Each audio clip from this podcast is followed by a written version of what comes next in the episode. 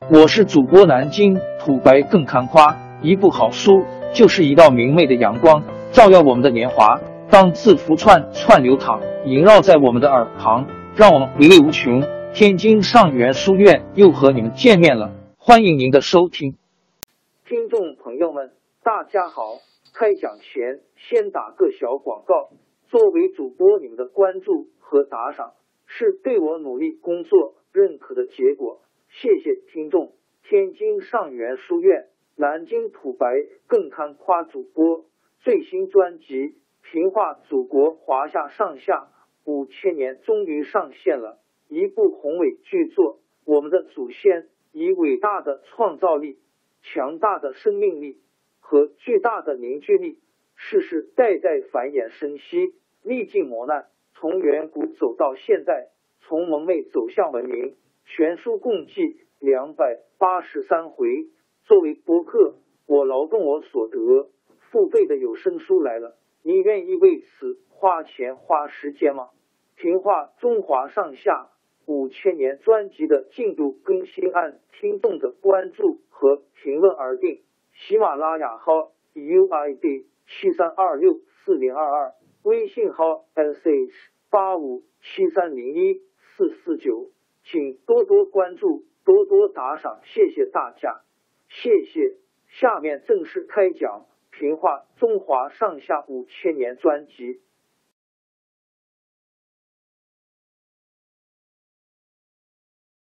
从宋太祖取得政权开始，到平定南方，赵普是主要的谋士，立了不少大功。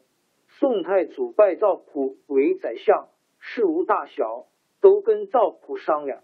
赵普出身小吏，比起一般文臣来，他的学问差得多。他当上宰相以后，宋太祖劝他读点书。赵普每次回家就关起房门，从书箱里取书，认真诵读。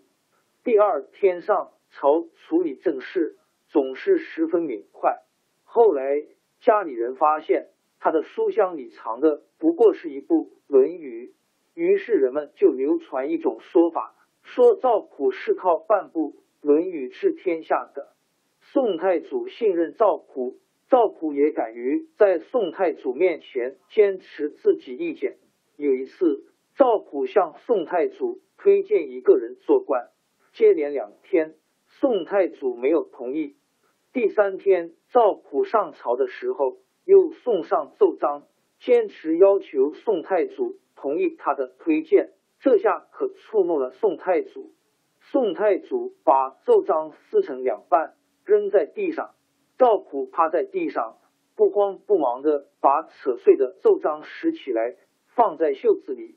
退朝回家以后，赵普把扯碎的奏章连接起来。过了几天，又带着他上朝，交给宋太祖。宋太祖见赵普态度这样坚决。只好接受了他的意见。再有一次，赵普要提拔一名官员，宋太祖不批准。赵普就像前次一样，坚持自己意见。宋太祖说：“我就是不准，你能怎么样？”赵普说：“提拔人才都是为国家着想，陛下怎能凭个人的好恶专断？”宋太祖听了，气得脸色变白，一甩袖就往内宫走。赵普紧紧跟在后面。宋太祖进了内宫，赵普站在宫门外不走。宫门前的卫士见宰相站在门口不走，只好向宋太祖回报。这时候，宋太祖气已经平了，就叫太监通知他说，皇上已经同意他的请求，叫他回家。赵普做了十年宰相，权力很大，日子久了。就有人想走他的门路，不时有人给他送礼物来。宋太祖经常到赵普家里去，事先也不派人通知。